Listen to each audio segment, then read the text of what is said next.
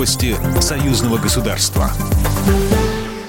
Здравствуйте, в студии Екатерина Шевцова. После закрытия избирательных участков в ряде городов Беларуси прошли уличные беспорядки. В Минске, несмотря на просьбы проявить благоразумие и предупреждение МВД и прокуратуры, агрессивно настроенные молодые люди организованными группами провоцировали сотрудников милиции и применяли в адрес силовиков противоправные действия. Столкновения не обошлись без пострадавших с обеих сторон. Уличные акции прокомментировал президент Беларуси Александр Лукашенко. Хотелось, как я говорил, разжечь пожар – в центре Минска, хватать головешки и разбрасывать по всему Минску.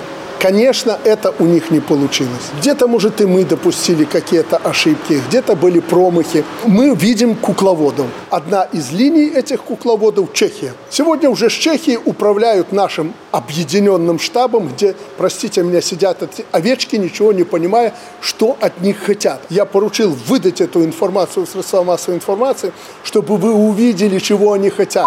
По официальным сообщениям МВД Беларуси в результате беспорядков были задержаны около трех тысяч человек. Тысячи из них в Минске. В ночных стычках протестующих с правоохранителями пострадали журналисты. По данным Следственного комитета страны возбуждены уголовные дела по факту организации массовых беспорядков и участия в них. Минздрав республики сообщил, что всем пострадавшим была оказана необходимая медицинская помощь в полном объеме. По данным МВД Беларуси, погибших в ночных столкновениях нет.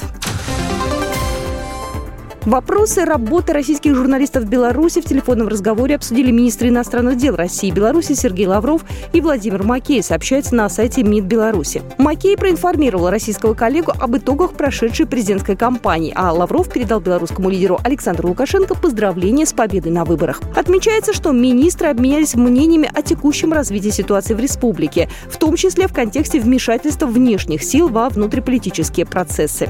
Стороны договорились продолжать поддерживать конструктивные активное взаимодействие по линии внешнеполитических ведомств и загранучреждений, в том числе по оперативным практическим вопросам.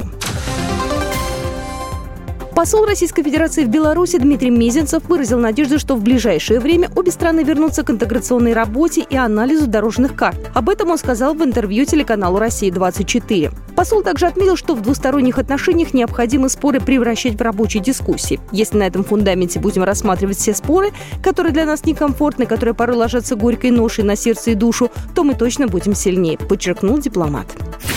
Программа произведена по заказу телерадиовещательной организации Союзного государства. По вопросу размещения рекламы на телеканале «Белрос» звоните по телефону в России 495 637 65 22. В Беларуси плюс 375 44 759 37 76.